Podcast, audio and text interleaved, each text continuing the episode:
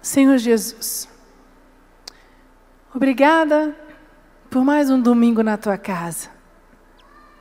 Senhor, que a tua unção, o teu poder fale conosco. Queremos sair daqui renovados, queremos sair daqui cheios do teu poder. Senhor, que nada tire a nossa atenção, que nenhuma preocupação, Pai, possa fazer com que nós possamos, Senhor, dispersar. Nós queremos, Pai, receber aquilo que o Senhor tem para nós nesta noite, em nome de Jesus. Amém? Glória a Deus. Quero falar com vocês hoje, a minha palavra, ela fala sobre o vinho. O vinho acabou. O que, que tem a ver vinho com a palavra, né, bispa? Está doida? Nada a ver. Então vamos lá que eu vou trazer um entendimento para vocês. Quem já leu aquela passagem do casamento da bodas de Caná da Galileia? Abre comigo a sua Bíblia. Coloca aí, pessoal. João 2, por favor. João 2, 1. Vamos ler juntos essa história maravilhosa que tem tudo a ver aqui, que contextualiza na minha palavra. E ao terceiro dia, fizeram-se umas bodas em Caná da Galileia. E estava ali a mãe de Jesus. E foram também convidados Jesus e os seus discípulos para as bodas. E faltando o vinho, a mãe de Jesus lhe disse: O vinho acabou. Disse-lhe Jesus: Mulher, que tenho eu contigo, ainda não é chegada a minha hora.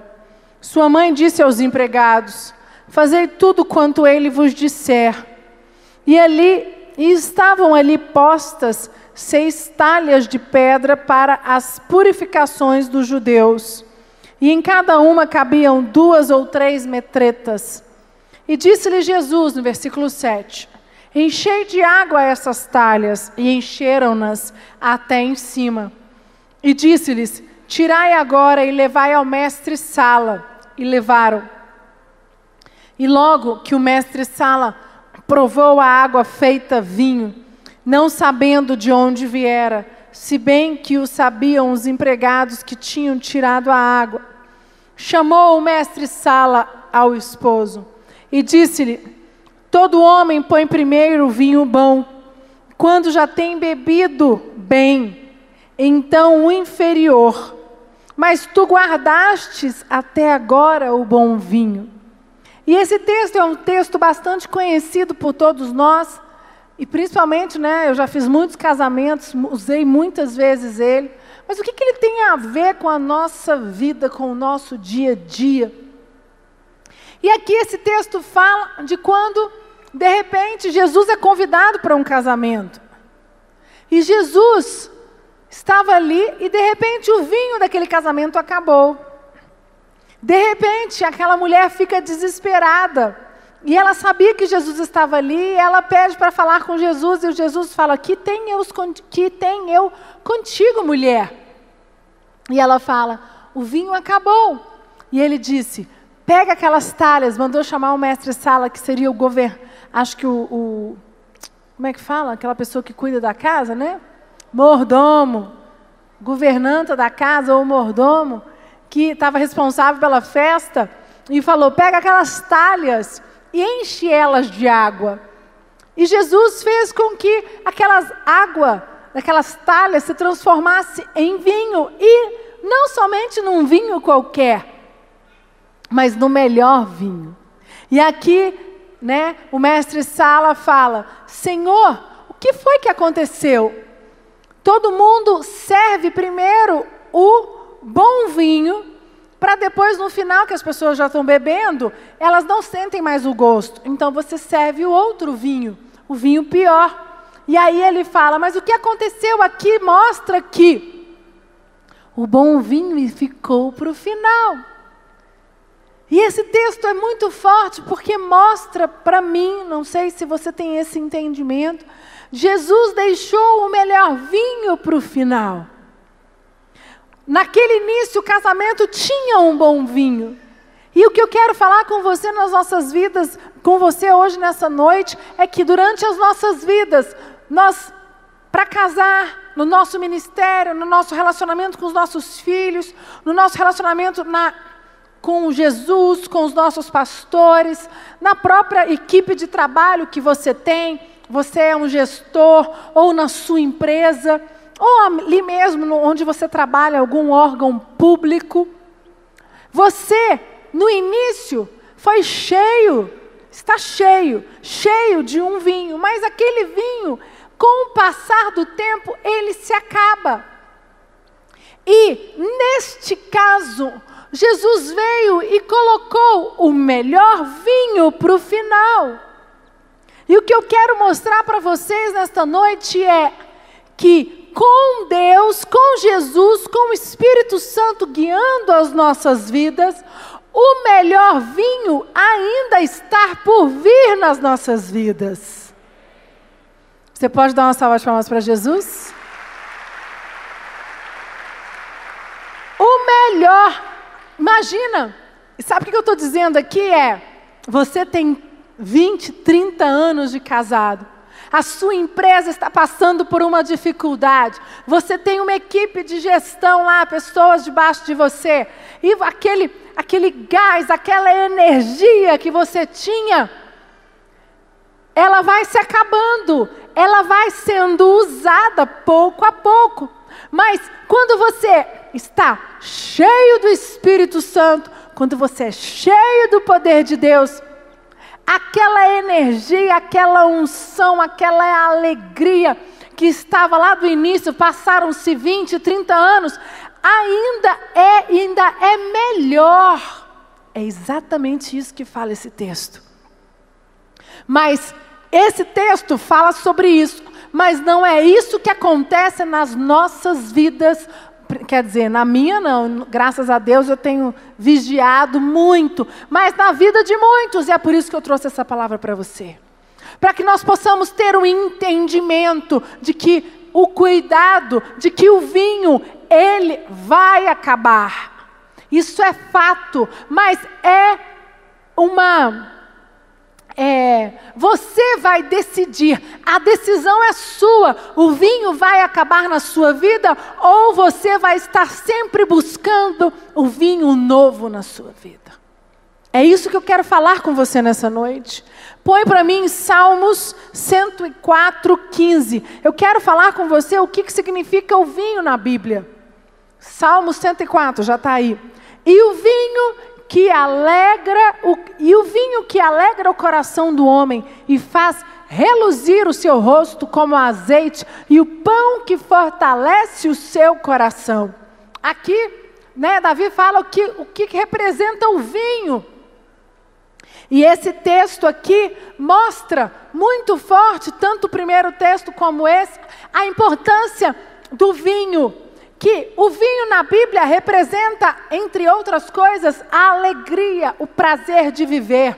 E o vinho, gente, como eu disse para vocês, ele acaba nos relacionamentos, acaba no trabalho, acaba na empresa, acaba em todas as áreas das nossas vidas. O vinho se foi, a alegria se foi, a paixão por viver se foi, a esperança se foi. E aqui é um momento crucial das nossas vidas. E nesse momento, eu falei mais cedo que nós temos, porque eu gosto muito daquele texto, vigiar, vigiar e orar sem cessar. Nós temos que ter este entendimento. Ah, bispa, mas você também? Eu também, muito mais que vocês. Porque, queridos, o vinho, eu não quero que o vinho se acabe na minha vida. Eu não quero que a alegria, eu não quero que a paixão, eu não quero que a intensidade que eu tenho, não é só no ministério, é no meu trabalho, com os meus filhos, com o meu casamento, com os meus discípulos, no relacionamento que eu tenho com as pessoas que estão ao meu redor. E, gente, eu não sei se vocês concordam comigo, mas relacionar desgasta, certo ou não? Você conhece a pessoa, você, né? O que, que é uma amizade? é, relacionamento de homem e mulher, então. Você fica apaixonada, aquela fogo, aquela paixão.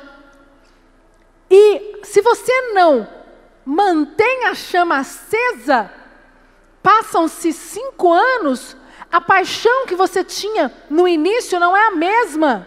A paixão que você tem depois dos cinco anos, dez anos, quinze anos, não é a mesma do início. Concordam comigo? Sim ou não, igreja? Sim. E é assim não só nos relacionamentos, mas em todas as áreas das nossas vidas. Inclusive nos relacionamentos entre filhos e pais. Sabia que relacionamento entre irmãos também? Nós nascemos no mesmo lar, é, né, eu tenho dois irmãos, e se nós não cultivarmos o relacionamento que temos entre os nossos irmãos, a gente nasceu, cresceu junto e depois cada um vai tocar a sua vida. Relacionamento é, o vinho acaba no relacionamento. Você precisa estar sempre aquecendo, sempre buscando. E é isso que esse texto diz. E lá em Apocalipse, põe para mim aí, por favor, Apocalipse Apocalipse 3,15 diz assim: Apocalipse 3,15: Conheço as tuas obras, que nem és frio nem quente, quem dera fosses frio ou quente. Assim, porque és morno e nem és quente e nem frio, estou a ponto de vomitar-me ti da minha boca. Está amarrado em nome de Jesus. Eu não sei você, mas eu não quero nunca que o Espírito Santo fale isso para mim. Você não é frio nem morno. Quem, ou você, né, a Bíblia tem um texto que fala: ou você, se, quem não ajunta, espalha. Gente, não tem como ficar em cima do muro. Não tem como. Aqui é claro esse texto de Apocalipse, ele fala: "Conheço as tuas obras". E sabe o que tem acontecido é muitas pessoas têm estado dentro das igrejas, muitas pessoas têm falado que são evangélicas, que têm Jesus no coração, mas estão vivendo assim, mornas. Mornas, estão apáticas, estão é, anestesiadas, vivem. Sabe quando você engata a primeira no carro e vai, vai, vai e não muda a marcha? Muitas pessoas estão vivendo assim. E porque muitas pessoas vivem assim, a vida dessas pessoas não evoluem, elas não mudam de patamar. E sabe quem é o responsável depois por isso? Elas julgam a igreja, elas colocam a causa em Deus, elas não conseguem enxergar que a responsabilidade delas não terem subido um nível, de não terem alcançado os sonhos, alcançado as promessas, foi porque estão vivendo uma vida medíocre, estão vivendo na primeira, na, engataram a primeira e não mudaram. O vinho acabou. O casamento tá lá, aquela coisa, aguarda. Gente, uma coisa que eu tomo muito cuidado com o Lucas. Ontem mesmo, vou contar para vocês aqui, tá na televisão, depois ele vai brigar comigo, mas eu vou contar. É, a gente estava lá no nosso arraiá da Ceilândia, e aí eu mandei um correio elegante para ele. Bem brega, né? e aí Aí ele, eu, eu falei, vai mandar o correio elegante? Ah, você quer uma flor? Eu falei, não, se você entregar uma flor para o bispo Lucas, eu vou arrumar um problema, né? Não, não combina entregar uma flor para ele. E um chocolate. Falei, não, você pode ler lá o correio elegante. Tá bom. Fui lá, fui ajudar a barraquinha do correio elegante, gente. E aí, depois ele ele ficou, ele, depois que, ele, que o pessoal leu, ele olhou para mim e deu uma risada. Eu falei para ele, depois em casa, falei, ô oh, seu mal agradecido, você nem me agradeceu, correr elegante. A gente brincou. Mas depois ele falou, é verdade, amor, me perdoa. Eu achei, fiquei, assim, você é tão durona, que eu sou muito durona, sabe, gente? Eu sou toda certinha, assim. Aí ele falou, mas eu falei, mas eu quis fazer uma coisa diferente, ó. Nunca mandei um correr elegante para você. E, e a gente conversa muito sobre isso e eu falei para ele, quis fazer algo diferente para poder sair da mesmice. Então quer dizer, você nunca vai poder dizer que eu nunca mandei um correio elegante para você. E a gente brincou, mas voltando aqui para a palavra, o que eu quero mostrar com isso? Eu tenho 17 anos que eu estou com Lucas, casada há 15 anos. Nós precisamos, eu tenho que entender, eu e ele, que é importante o carinho, a atenção, o romance. Por quê? Ah, ela está comigo já há 15 anos, que mané mandar correr elegante. Naquela hora eu pensei, foi fazer um, né? Fui lá, falei, vou fazer algo bonito, vou fazer algo diferente, vou dizer que eu amo ele. O Lucas tinha muito, sempre manda para mim bilhetes, às vezes ele vai viajar, algumas vezes tem guardado. São coisas entre o casal que são importantes, que isso mantém a nossa relação, o amor, a paixão acesa. E é assim em todos os relacionamentos, inclusive no relacionamento com Deus. O relacionamento com Deus, ele precisa ser cultivado. O relacionamento com Deus, ele precisa ser todos os dias. Ele precisa ser, estar aquecendo. E o que tem acontecido hoje é nos relacionamentos diversos, inclusive com o poder, com Deus, com o Espírito Santo, as pessoas têm vivido uma vida fria, dor, estão dormentes. Elas querem alcançar as bênçãos, mas elas não querem pagar o preço para alcançar as bênçãos. E isso precisa mudar nas nossas vidas. Então nós precisamos decidir: vamos viver uma vida medíocre, vamos viver uma vida na, com, é, como se estivéssemos na dormência, dormentes, apáticos, ou vamos viver uma vida com energia, com alegria, com paixão, com intensidade? Vocês precisam decidir, nós precisamos decidir. E lá em Salmos 92, 14, coloca para mim, por favor, diz assim: Na velhice darão ainda frutos, serão cheios de seiva e de verdor. Vocês entenderam? Acho que vocês não entenderam. Olha o que ele diz, o que, que Davi diz aqui: Na velhice darão ainda frutos, serão cheios de, de seiva e de verdor. É o que Deus tem para mim e para você. Alegria, paixão intensidade, cheios de verdor, cheios de seiva, alimentados. Amém?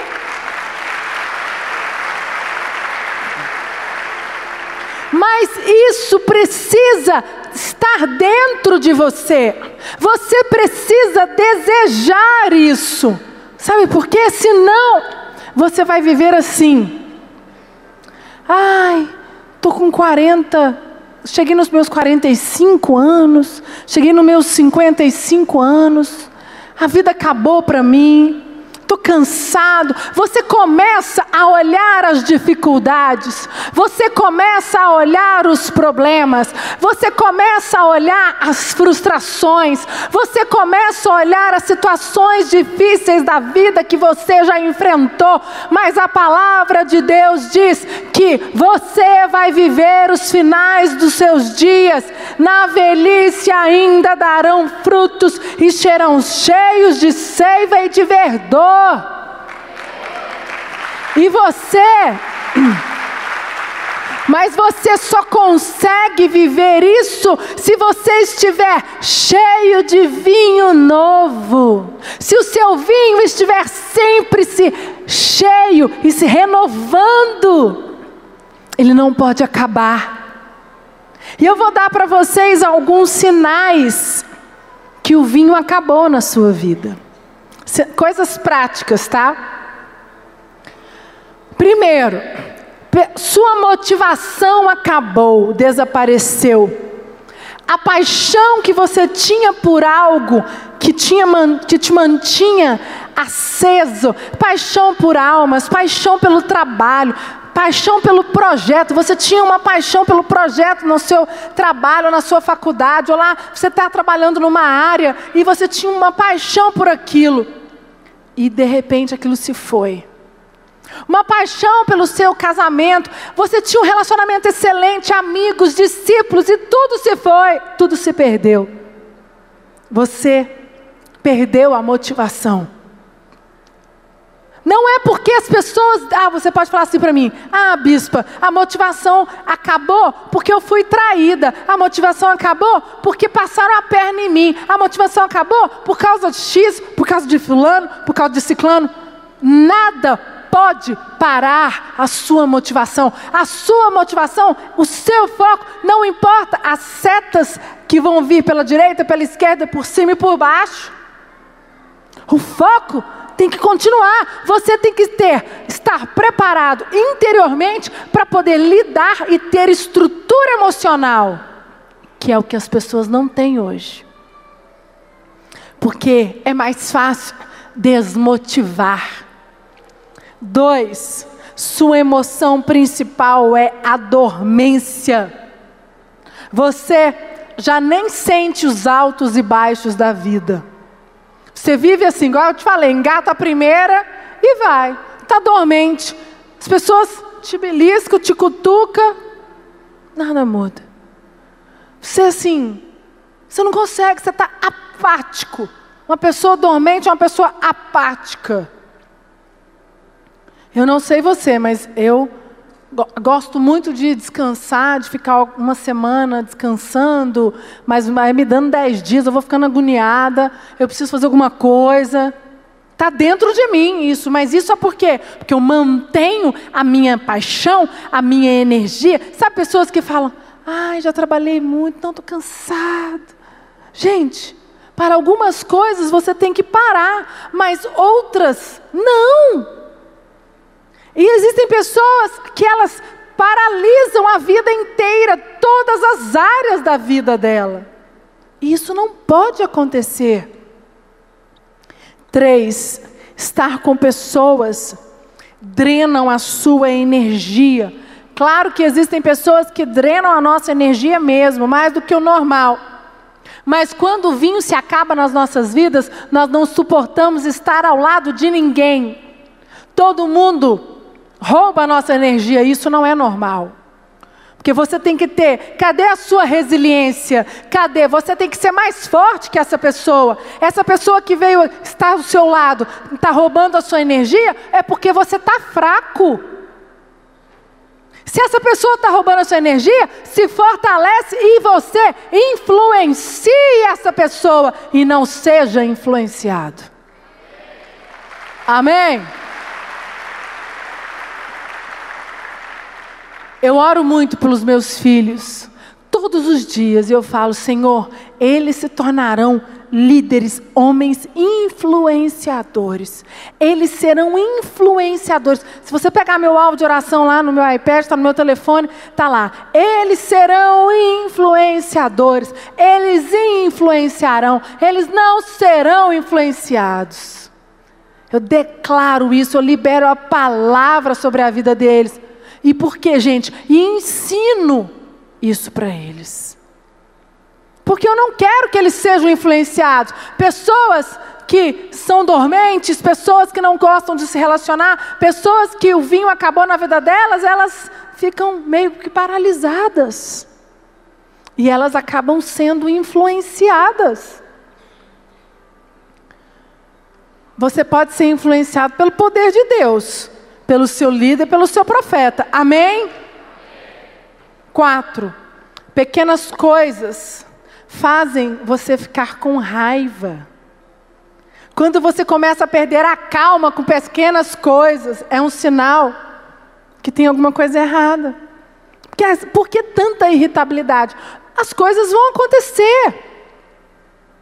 Eu falo, lá na Academia 3R, a gente dá mentoria coisas ruins acontecem com pessoas boas. Como que você vai lidar com isso? E quando o vinho se acaba na vida de algumas pessoas, ela falta de paciência. Caiu a caneta aqui do meu iPad no chão. Caiu. Eu já acabou. Não consigo mais pregar. Mudou. Deixa eu pegar aqui, gente. que eu não vou conseguir pregar com a caneta no chão. Só foi um esboço. Não, entendeu? Então, assim, a pessoa fica extremamente irritada. Isso não pode tirar, aconteceu. Como você vai resolver isso? Cinco, você está se tornando crítico além do limite.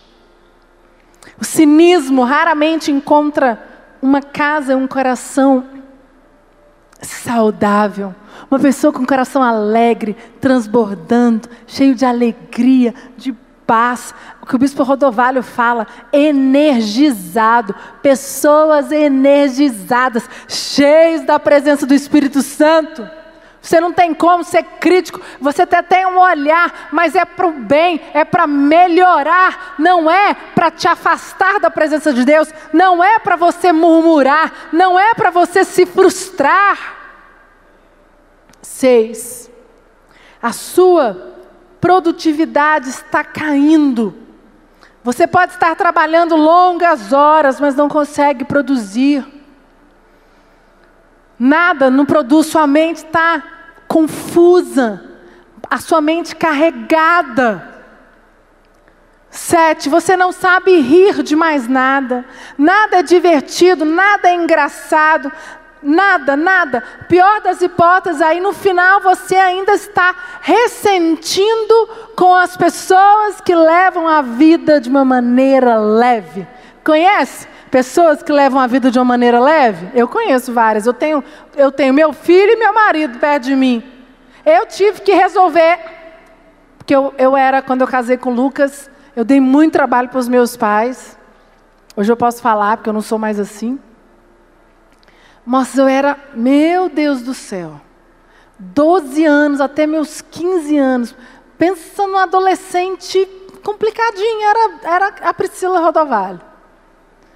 Nossa, eu lembro, é engraçado que vai vindo por causa do Davi, e ele tem, né, às vezes o Davi e o Gabriel fazem alguma coisa lá em casa, e eu lembro de algumas atitudes que eu tinha, e eu oro, eu falo, Deus, em nome de Jesus, me perdoa porque eu fiz isso com minha mãe e com meu pai, mas não deixa eu pagar, não. Por favor. A gente é imaturo. Sabe, nada tá bom, tudo tá ruim. E você, quem que, quem que perde com isso? Nós mesmos. Nós mesmos. Por quê? Porque você fica preso a coisas pequenas. Sabe? Vai para o altar, vai se encher da presença de Deus, vai se transbordar do vinho novo. Porque quando você está cheio da presença de Deus, cheio do vinho novo, vai o que? Vai transbordar em você a alegria, a paixão, amém?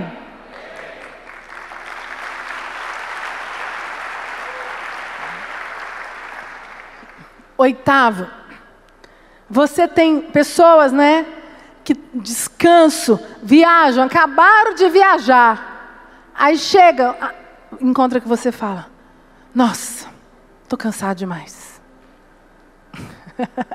Nossa, estou cansado demais. Alguém conhece gente assim?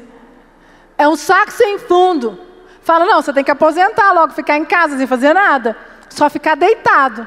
E pior é que existem pessoas, conheço pessoas que hoje são aposentadas porque trabalharam muito e são alegres, são enérgicas, têm alegria de viver, porque elas amam estar com a família, estar com os netos, estar com os filhos. Ser aposentado não tem nada a ver. E é um direito, né?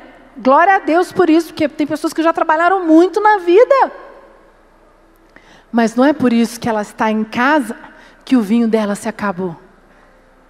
Está aqui, ó, no coração. E o que rouba a nossa alegria? O que roubam o nosso vinho?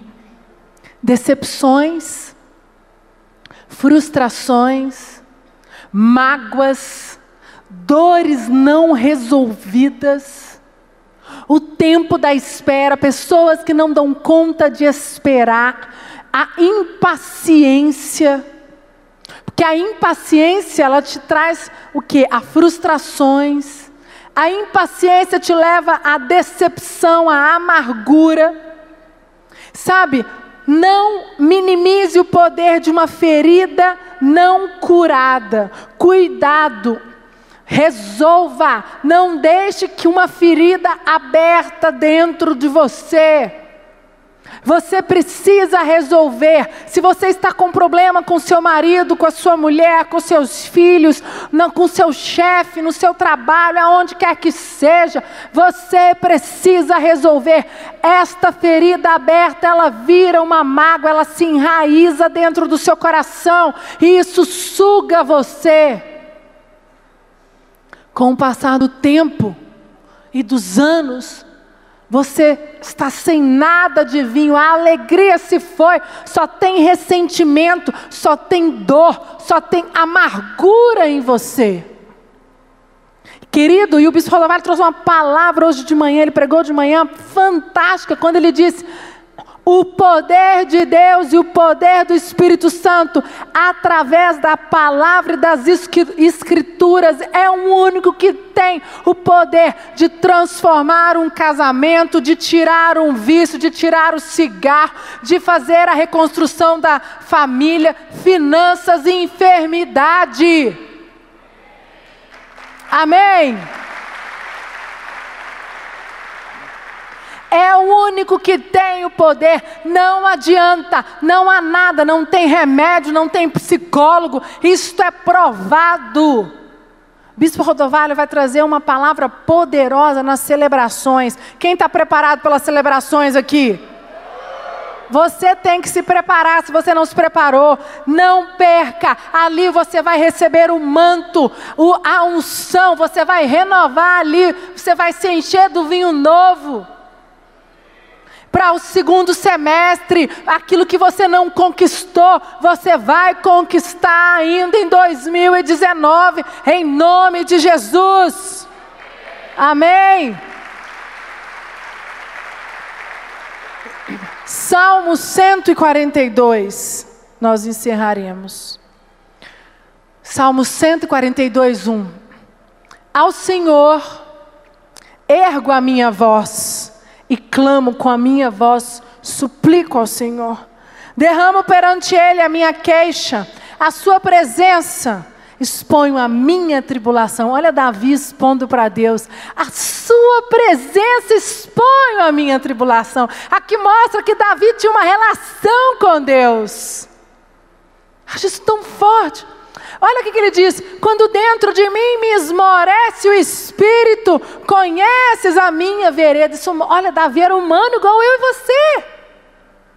Ele foi diante de Deus e abriu o coração dele.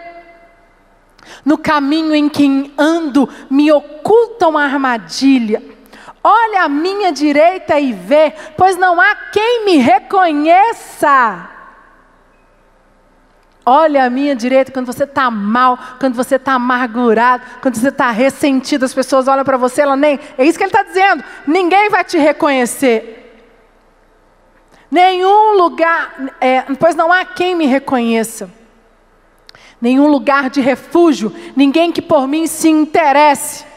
A ti clamo, Senhor, e digo: Tu és o meu refúgio, o meu quinhão na terra dos viventes atende o meu clamor, pois me vejo muito fraco. Livra-me dos meus perseguidores, porque são mais fortes do que eu. E ele diz: Tira a minha alma do cárcere, para que eu dê graças ao teu nome. Os justos me rodearão quando me fizeres esse bem. Você pode dar uma salva de palmas bem forte para Jesus? E Davi diz aqui: tira a minha alma do cárcere. Quando você estiver mal, angustiado, frustrado, amargurado, ressentido, o que que você tem que fazer? Ir para o altar, ir para diante de Deus, como Davi fez, e Davi se expôs, e Davi disse: Tira a minha alma do cárcere.